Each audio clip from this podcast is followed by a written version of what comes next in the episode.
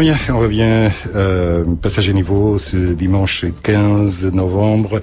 On est en deuil. Euh, trois jours de deuil après les attentats de, à Paris euh, vendredi dernier, le 13. Avec nous, deux représentants de la liste Union populaire républicaine euh, Île-de-France. Suite aux attentats à Paris, un certain nombre de plusieurs partis ont annoncé que leur campagne pour les régionales allait être suspendue. Mais vous, dans un communiqué, vous dites l'UPR exprime son horreur devant les massacres de Paris, mais maintient son agenda de campagne électorale en refusant de céder à la psychose ambiante. C'est exact. Vous savez, les Français euh, sont, ont plus de discernement qu'on veut bien le, dire et le croire. Euh, nous avons dans trois semaines des élections régionales. Alors de deux choses l'une, soit l'État, le, gouvernement euh, suspend ces élections et les reporte. Mhm. Si j'ai bien compris, en termes constitutionnels, c'est quasiment impossible, sauf à ce que M. François Hollande euh, prenne les pleins pouvoirs euh, au, au, nom de l'article 16 de la Constitution. Soit il maintient ces élections. Ces élections sont dans trois semaines. Nous ne comprenons pas pourquoi on devrait suspendre la campagne électorale. Ça reviendrait à donner plein pouvoir en fait au gouvernement actuel avec une propagande d'État sur ces sur ces élections. Nous, les, les, normalement, on continue la campagne. Voilà. D'ailleurs, si on peut, pourquoi s'interrompre de la campagne électorale et pourquoi pas à ce moment-là fermer tous les théâtres, tous les cinémas. Euh, voilà, il faut savoir ce que l'on veut. Il y a une espèce d'intimidation qui a été qui a été faite sur cette question. Nous, nous refusons de céder à l'intimidation. Et je dirais même d'ailleurs que c'est en continuant euh, avec euh, normalement le, le, fil des événements de façon démocratique que nous répondrons de la meilleure façon à tous ceux euh, qui veulent supprimer la démocratie en France et à tous ceux qui veulent intimider les Français. Hein. Si on commence à suspendre la campagne électorale, ben on concède une victoire en fait aux, aux, terroristes. Mais au même temps, on est en état d'urgence. Euh, Est-ce que c'est euh, compatible ou pas avec la tenue des élections dans un état d'urgence? Est-ce que je... deux droits sont euh, donc il faut, il faut quoi Il faut euh, lever l'état d'urgence Voilà, c'est ce que je vous disais. D'ailleurs, nous, on trouve que cette proclamation de l'état d'urgence, elle est quand même bien, bien. Écoutez, on a le sentiment que le gouvernement, encore une fois, a été complètement pris de court et ne sait pas quoi faire. Monsieur, Monsieur Hollande, dans un premier temps, on nous a dit état d'urgence sur tout le territoire national et la Corse c'est quand même beaucoup. Il faut remonter à la guerre d'Algérie pour avoir ça. Bon, euh, a priori, l'état d'urgence aurait pu se justifier, par exemple, dans la région Île-de-France. Lorsqu'il y avait eu les émeutes en 2005 de banlieue, il y avait eu 25 départements qui avaient été placés en état d'urgence. C'était sous Jacques Chirac, c'était il y a 10 ans. Il n'y avait pas eu l'ensemble du, du, territoire euh, de la, de la, République qui avait été placé en état d'urgence. Euh, Monsieur Hollande et son gouvernement se sont réunis le soir. Ils ont dit qu'ils allaient fermer les frontières. Et puis alors deux heures après, ils ont dit ben non, en fait, on peut pas fermer les frontières. Ben oui, parce que il y a plus, surtout il y a, a plus rien. Comment voulez-vous fermer les frontières quand il n'y a plus rien, par exemple la frontière avec la Belgique Tout a été retiré, il n'y a plus personne. Donc le temps de mettre en place des contrôles, eh bien les, éventuels terroristes seraient repartis en Belgique. D'ailleurs, justement, il paraît qu'il y en a certains qui venaient de Belgique. Donc ça montre que le gouvernement ne sait absolument pas quoi faire. Et ce qui est à craindre, c'est que, encore une fois, on fasse une espèce de grand-messe médiatique pour intimider les Français, Hein, pour, euh, pour soutenir le gouvernement, alors que M. Hollande et M. Valls portent une responsabilité écrasante dans ces événements, Hein. Et deuxièmement, qu'on aille encore une fois tirer les conclusions qu'il faut brider les, les comment dirais-je les libertés publiques des Français. Voilà, toutes les mesures qui ont été prises au cours des, pour les attentats antérieurs, notamment par exemple euh, pour les attentats du mois de janvier dernier. Euh, on a renforcé les mesures de sécurité. Il y a des caméras de surveillance partout. Vous, il y a, il y a, on, maintenant, on peut avoir accès euh, à toutes les conversations, etc. On va dans une société policière. L'expérience vient de montrer que ça ne sert à rien. Voilà. Donc on va avoir encore une fois des mesures policières qui vont être prises qui ne serviront certainement pas à grand-chose. Les causes de ces affaires doivent être recherchées ailleurs. J'espère qu'on va pouvoir en parler. Euh, bien que bien que le thème principal c'est les élections régionales, Monsieur Asselineau, et votre programme, vos propositions aux électeurs, parce que apparemment, euh, on parle pas beaucoup de programmes, c'est dommage. On revient, on revient. Euh, passager niveau ce dimanche 15 novembre. On est en deuil. Euh, trois jours de deuil après les attentats de, à Paris euh, vendredi dernier, le 13. Avec nous, deux représentants de la liste Union populaire républicaine euh, Île-de-France. Alors, Monsieur Solino, une liste ni de gauche ni de droite, et ça n'empêche qu'il y, a un certain nombre de références au programme du Conseil national de résistance.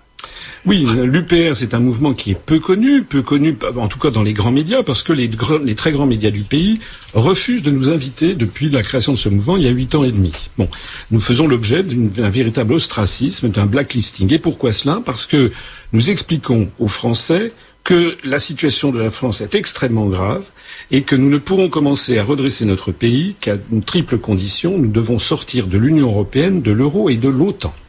Alors à partir du moment où vous dites ça, eh bien vous êtes blacklisté. Je signale d'ailleurs au passage euh, que, contrairement à ce que l'on nous dit souvent, euh, le Front National, Madame Le Pen et autres, non seulement sont des mouvements d'extrême droite, mais de surcroît ne proposent absolument pas de sortir de l'Union européenne, de l'euro et de l'OTAN. D'ailleurs, on voit que Madame Le Pen, comme elle, a, elle a reculé, elle a reculé énormément elle, elle, a reculé, et puis comme tout le monde, elle participe à la grand-messe qui va y avoir euh, auprès de Monsieur de Monsieur Hollande. Nous, nous, nous, nous refusons le magistère moral de M. Hollande. Je rappelle que M. Hollande s'est fait élire président de la République sur une escroquerie.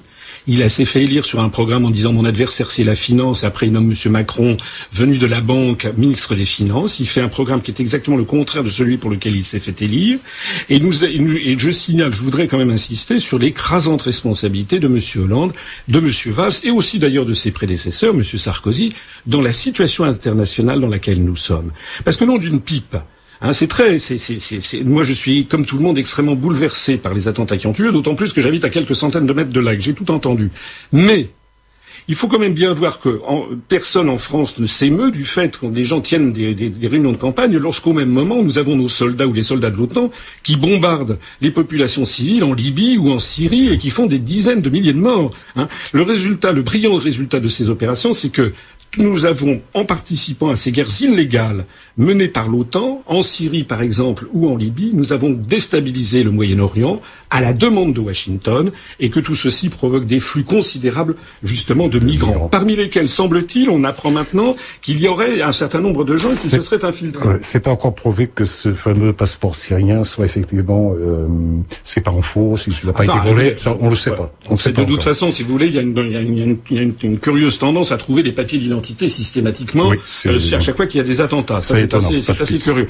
On ne peut pas dire, ce qui semble en tout cas réel, c'est qu'il y aurait, d'après les services de renseignement, moi j'ai vu ça circuler dans la presse, il y aurait plusieurs milliers de personnes qui appartiendraient à ce pseudo-État islamique qui se seraient infiltrées parmi les migrants. Alors, il y a encore 15 jours, M. Hollande nous disait que c'était très bien qu'il fallait accueillir tout ça, et puis maintenant il, veut, il voulait fermer les frontières.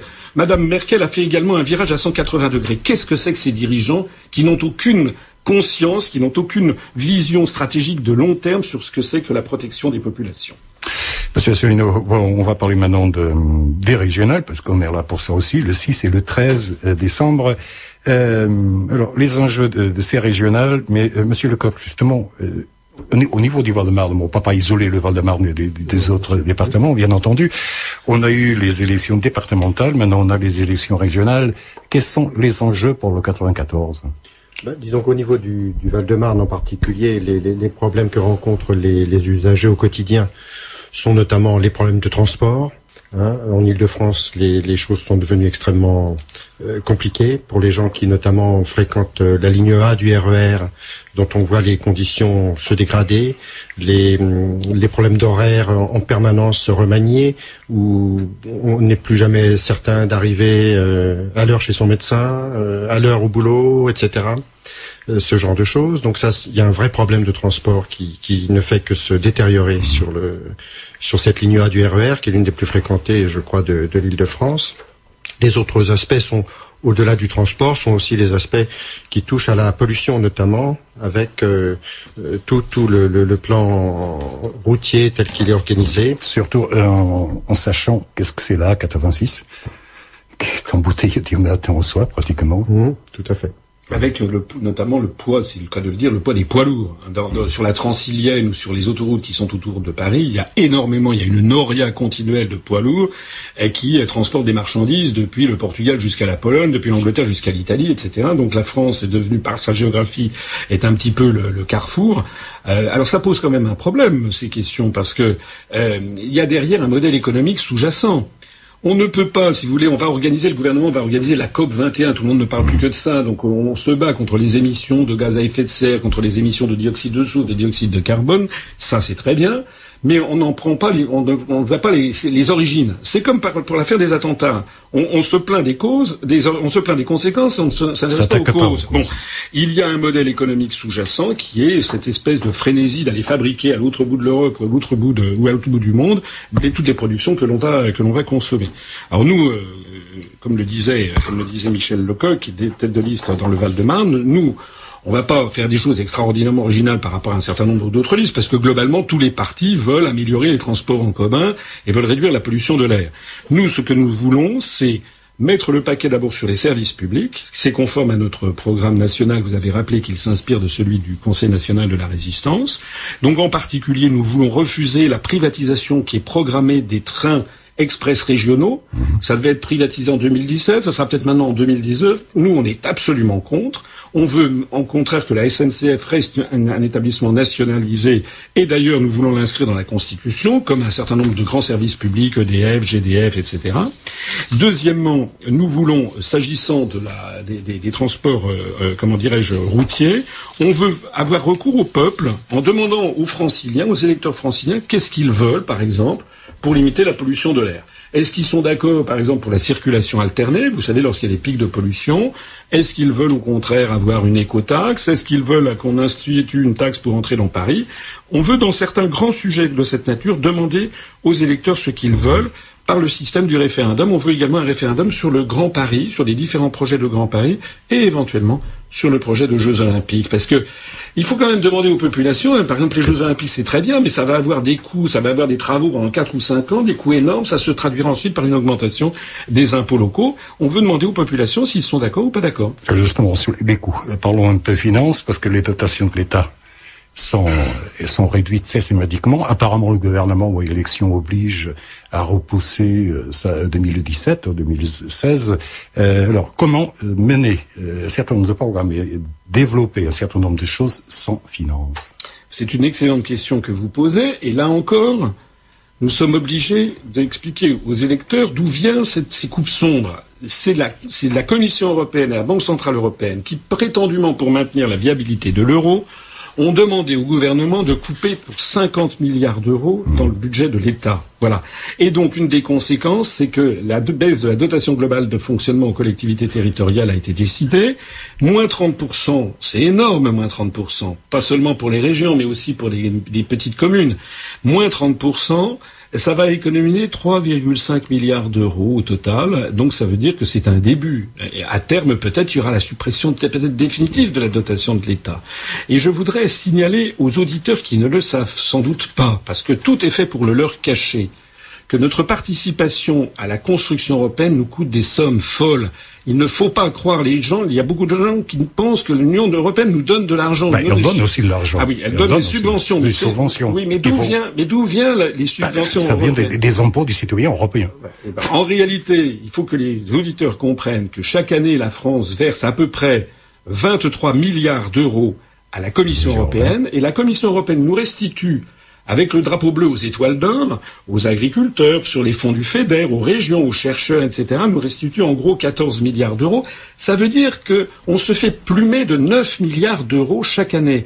Vous voyez, vous comparez ça aux 3,5 milliards d'euros d'économie euh, pour les collectivités territoriales, vous vous rendez compte que si, comme nous, nous le proposons au sort de l'Union européenne, on récupérera immédiatement 9 milliards d'euros et on pourra continuer d'ailleurs à verser des subventions aux collectivités territoriales ou aux agriculteurs. Par exemple. Alors à, propos de justement de financement ou pas, euh, l'estion, bon, parce que euh, la région a certaines responsabilités, ça concerne l'enseignement. Alors des gros gros gros problèmes au niveau des lycées. Par exemple ici dans le 94, euh, tous les ans euh, il y a SOS rentrée euh, lancé par le Conseil général au Conseil.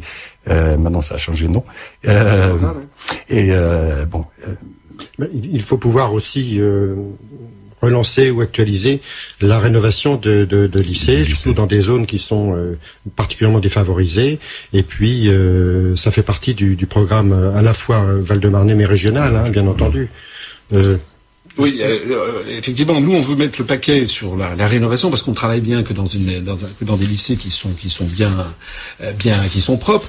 on va s'opposer notamment tout à fait à la proposition de Madame Pécresse en Île-de-France. Vous avez vu que Madame Pécresse, elle, elle donne dans la mode les effets de mode, c'est-à-dire elle veut tout numériser et elle a dit qu'elle allait installer le Wi-Fi et 4G dans chaque salle de classe prétendument pour que les professeurs expliquent aux ados euh, comment utiliser une, un iPhone ou une, une tablette. C'est se moquer du monde. D'abord, euh, il faut rien comprendre à la, à la société d'aujourd'hui. Euh, ça serait plutôt les ados qui expliqueraient aux profs comment, comment on utilise un iPhone ou une tablette. Ça, c'est le premier point. Deuxièmement, Nous, nous disons que le, les, les, les, lycées, c'est pas, c'est pas, c'est pas fait pour faire ce qui se passe dans la vie. Hein, les, les iPhones, les tablettes, les ados, ils font ça dès qu'ils sont sortis du lycée. Bon, nous, on dit que ça doit être un lieu préservé où on doit faire ce, qui doit être la noblesse de l'enseignement républicain, c'est-à-dire de l'instruction publique, c'est-à-dire donner aux enfants des classes modestes, des classes populaires, ce qu'ils n'ont pas ni à la maison ni dans les cages d'escalier, c'est-à-dire vous savez qu'il y a un sondage qui a montré qu'il y a 40% des jeunes qui sortent de, l'école primaire qui ne savent pas compter en France maintenant. Il y a une dégradation considérable de l'enseignement. Vous imaginez si on suit Madame Pécresse ce que ça donnerait d'avoir le, le Wi-Fi dans les classes. dire il n'y a plus de profs, il n'y a, plus rien. Ça devient ça devient de la garderie pour pour pour pour pour, pour, ados. Bon. Alors, ça ne veut pas dire, bien entendu, qu'on est contre Internet. Notre site Internet upr.fr, qui est actuellement selon les jours, le premier ou le deuxième site politique le plus consulté de France, selon les statistiques, eh bien, nous, nous c'est grâce à ce site upr.fr que nous nous sommes développés considérablement et que nous avons maintenant... Donc, c'est un outil, sans plus. Alors, c'est très bien Internet, mais nous, on dit il faut préserver les lycées. Les lycées, c'est là où on doit apprendre les choses. Et par ailleurs, dans notre programme également, il y a la volonté de développer les activités périscolaires pour emmener les adolescents visiter les grands lieux du patrimoine de la France, que ce soit d'ailleurs en région Île-de-France ou dans d'autres régions, parce qu'il y a un beau proverbe africain qu'il faut toujours rappeler, qui dit si tu ne sais pas où tu vas, regarde d'où tu viens. Or actuellement le problème du peuple français, c'est qu'il ne sait plus où il va, il est dirigé par de mauvais bergers qui ne savent même pas eux-mêmes d'où ils viennent. Alors, euh, tout à l'heure, on a parlé de services publics entre autres propositions, récupérer la gestion de l'eau dans les communes. Ça, ça fait partie des, des scandales qu'on a du mal à comprendre. L'eau, c'est un bien commun, non? Comme la santé, d'ailleurs. Voilà, donc nous, nous sommes, encore une fois, nous sommes un mouvement, j'ai oublié de le préciser tout à l'heure, le ministère de l'Intérieur nous a classés euh, dans les listes diverses, donc ni à droite ni à gauche. D'ailleurs, à l'UPR, il y a des gens qui viennent de tous les horizons qui viennent de droite, du centre, de gauche. Ça veut dire au passage que vouloir sortir de l'Union européenne, de l'euro et de l'OTAN, ça n'a rien à voir avec des idées de droite ou d'extrême droite, comme les gens veulent, comme les grands médias veulent nous le faire croire. Au contraire même, nous avons des idées qui, à de nombreux égards, nous rapprocheraient plutôt d'idées de gauche. En particulier, nous nous inspirons du programme du Conseil national de la résistance et nous voulons redonner aux Français de vrais services publics. Nous sommes parfaitement contre, notamment, tout ce qui est système de délégation de services publics pour l'eau et donc, ça, ça, ne dépend pas de la, de la, région, mais si nous sommes élus à la région, on développera un service qui conseillera à toutes les communes, par exemple, qui auraient fait de la délégation à des, à des gestionnaires privés de l'eau, on leur conseillera un mode de, pour revenir à une gestion municipale de l'eau. Mais ça, on pourrait parler aussi des PPP. Nous Alors, euh, notre, notre euh, hexagone, ou pentagone, je ne sais pas comment appeler, la euh, place Ballard, ça c'est ah, encore... Oui. Oui, ben c'est évidemment. Je, mais là, vous êtes. Dans, écoutez, je vais vous donner un bulletin d'adhésion à l'UPR. Nous sommes contre les PPP. On, euh, il y a l'expérience. on n'est pas forcément contre sur tous les sujets. Il peut peut-être y avoir quelques cas où on en a besoin. Pour les auditeurs, je ne sais pas s'ils savent ce que c'est. Ce sont les partenariats publics-privés. Ça part du principe que l'État n'aurait plus d'argent et que donc il faudrait avoir recours au privé qui ferait les travaux, par exemple, qui construirait un grand bâtiment et qui après facturerait pendant des décennies des, des loyers très très importants à, à l'État. C'est se moquer du monde. Nous, on trouve que pour l'argent, vous savez comment on peut retrouver de l'argent hein? Eh ben c'est très simple. Il suffit déjà, si on sort de l'Union européenne, on va mettre un terme à la libre circulation des mouvements de capitaux et on pourra enfin taxer les grandes entreprises qui organisent leur optimisation fiscale, comme on dit. Euh, on, ne va pas citer des noms d'entreprises de, qui sont dans le CAC 40, mais c'est notre affaire. Il nous reste environ six minutes avant la fin de l'émission, mise émission du dimanche 15 novembre euh, 2015. Une date que je rappelle, on est en deuil, trois jours de deuil euh, en mémoire de tous ceux qui ont été victimes des attentats à Paris vendredi dernier. Euh, alors, deux questions encore aux représentants de liste Union euh, populaire républicaine Île-de-France. Question du logement. Question du logement. Euh, alors, il y a des villes qui acceptent pas, qui veulent pas des logements sociaux. Euh, on parle des problèmes de foncier, mais toujours est-il qu'il y a un grave problème d'habitation aujourd'hui, surtout pour ceux qui ont des bas salaires. Alors, qu'est-ce que vous proposez en plus de renouveler, etc., les, les HLM et les, les immeubles sociaux. Alors, notre programme, c'est bah, comme les autres. Nous, on veut développer le logement social. Simplement, tout à l'heure, vous avez posé la bonne question. Où est l'argent? Donc nous, on a un problème. il va y avoir de moins en moins d'argent dans les régions, sauf à augmenter les impôts, les impôts régionaux. Nous, notre programme national, je renvoie les auditeurs intéressés, il est sur Internet. Notre programme national a prévu, je le disais tout à l'heure, que sortir de l'Union européenne nous rapporterait énormément d'argent, tout en pourrait continuer à maintenir les subventions aux agriculteurs, etc. Avec cet argent, nous avons prévu de lancer un grand programme de logement social. Moi, j'ai été directeur de cabinet du président du Conseil des général des, des Hauts-de-Seine il y a certain nombre d'années, une dizaine d'années. Je connais le problème des logements sociaux en Ile-de-France, il est considérable. Il fait d'ailleurs l'objet de toute une série de passe-droits, parce qu'il y a des municipalités, si vous prenez la, si vous adhérez au parti du maire en, place, et eh ben on va vous faire passer devant les autres. Enfin, tout ça, c'est des choses qui sont scandaleuses. Nous, on veut assurer une parfaite transparence des attributions de Donc, centralisée, d'une façon centralisée. Au niveau, en tout cas, de la, de la région ou du département, mmh. on veut assurer une parfaite transparence, et puis on veut que l'État fasse son devoir en mettant beaucoup plus d'argent sur le logement social, avec des logements de style haute qualité environnementale, pour essayer par ailleurs de réduire tout ce qui est euh, pollution, euh, notamment avec les, les, les émissions de, de, gaz à effet de, à effet de serre. Mais tout ceci, ça nécessite de l'argent, et l'argent, il faut le prendre là où on, on, ne le prend pas, c'est-à-dire dans les dotations que l'on, les subventions que l'on verse à l'Union européenne, qui vont ensuite d'ailleurs financer euh, l'Ukraine, le gouvernement ukrainien qui a des alliances avec des néo-nazis. Mais, mais monsieur Céline, le problème, c'est que pour le moment, la France est dans l'Union européenne, euh, il y a besoin de, de logement. Ah ben dans notre programme régional, nous on dit qu'on essaiera de mettre le paquet sur le logement. Mais comme vous l'avez dit vous-même, l'État va, diminuer considérablement les dotations globales de fonctionnement. Vous savez, nous on est on un mouvement qui dit la vérité aux électeurs. Parce que sinon, vous avez des, listes qui disent on va créer des emplois, on va créer des emplois. Mais nous, on dit on peut pas créer d'emplois sauf des emplois factices. Pourquoi? Parce que l'emploi, ça se crée avec le taux d'intérêt sur la monnaie, la taux de change externe de la monnaie, le budget de l'État. Or, tout ceci est décidé à Francfort ou à Bruxelles. Nous sommes complètement ligotés. On n'est plus de, C'est pour ça que lorsque les Français votent pour la droite ou pour la gauche, ils ont en fait, au bout du compte, la même politique. Parce qu'en fait, toutes les grandes décisions sont prises désormais à l'étranger, à Bruxelles, à Francfort ou à Washington. Même le budget de la nation, il faut qu'il soit visé par euh, Bruxelles. Voilà. Euh, dernière question. Alors, on parle d'élections régionales. Mais de quelle région parle-t-on?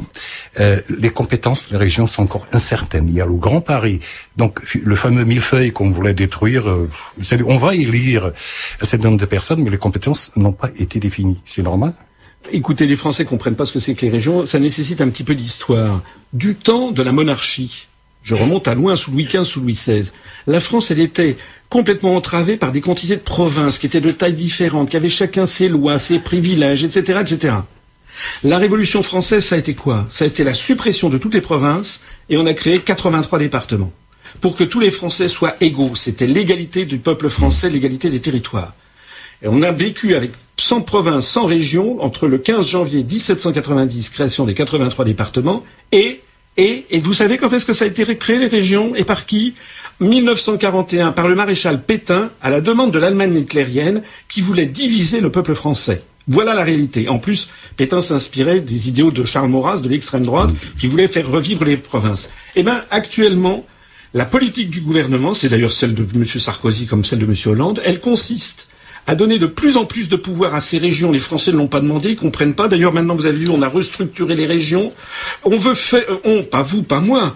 Les dirigeants ont décidé de supprimer les départements qui assuraient l'égalité entre les Français, de créer des grandes régions, de donner de plus en plus de pouvoir à ces régions, et de dire aux régions, vous allez traiter directement avec Bruxelles. Et vous savez ce qu'il y a au bout du compte? C'est la destruction de la France, la destruction de la République française, parce que d'ici 5 à 10 ans, on nous expliquera, ben, il y a un millefeuille administratif, et finalement, l'échelon qu'il faut supprimer, c'est la France. Ça n'est pas ça n'est pas quelque chose de, ce n'est pas une affabulation. Regardez ce qui se passe en Espagne avec la Catalogne qui réclame son indépendance. Regardez ce qui se passe au, Royaume-Uni avec l'Écosse qui veut réclamer son indépendance. C'est passé au Kosovo. Au Kosovo, on a un exemple. Il y a donc derrière une volonté délibérée de morceler, de fragmenter les États-nations pour avoir des États-Unis d'Europe qui seront entièrement placés sous la domination de Washington et de l'OTAN. C'est de ça qu'il s'agit. Euh, Monsieur François Solino, Monsieur Michel Lecoq, merci. Euh, il nous reste une minute trente environ. Euh, des, un message à nos auditeurs. Une minute trente. Le message que moi j'aurais tendance à dire aux auditeurs, c'est que ils doivent ne pas céder à l'intimidation des grands médias. Ils doivent regarder autre chose que la télévision. Je leur conseille d'aller se renseigner sur Internet et d'aller voir notamment notre site upr.fr. Ils y découvriront des quantités d'informations qui leur sont actuellement cachées. Par exemple, sur le coût de la construction européenne. Par exemple, sur la façon dont la construction européenne nous place sous la domination de Washington. Actuellement, tout le monde est extrêmement bouleversé, moi le premier, par les crimes qui sont, viennent de se produire à Paris c'est exact. Mais d'abord, il faudrait savoir qui sont les commanditaires. Et puis, il faudrait savoir d'où viennent ces attentats et quelle est la situation que nous avons créée au Moyen-Orient. Nous avons des pompiers pyromanes. M. Hollande, M. Sarkozy ont été aux premières loges pour déstabiliser tous ces pays. Normalement, ils devraient être déférés à la Cour pénale internationale donc, puisque la France a ratifié le statut de Rome et la Cour pénale internationale. Merci. Euh, je rappelle liste Union populaire républicaine, François Asselineau, tête de liste d'Île-de-France, et Michel Coq, tête de liste de Val-de-Marne.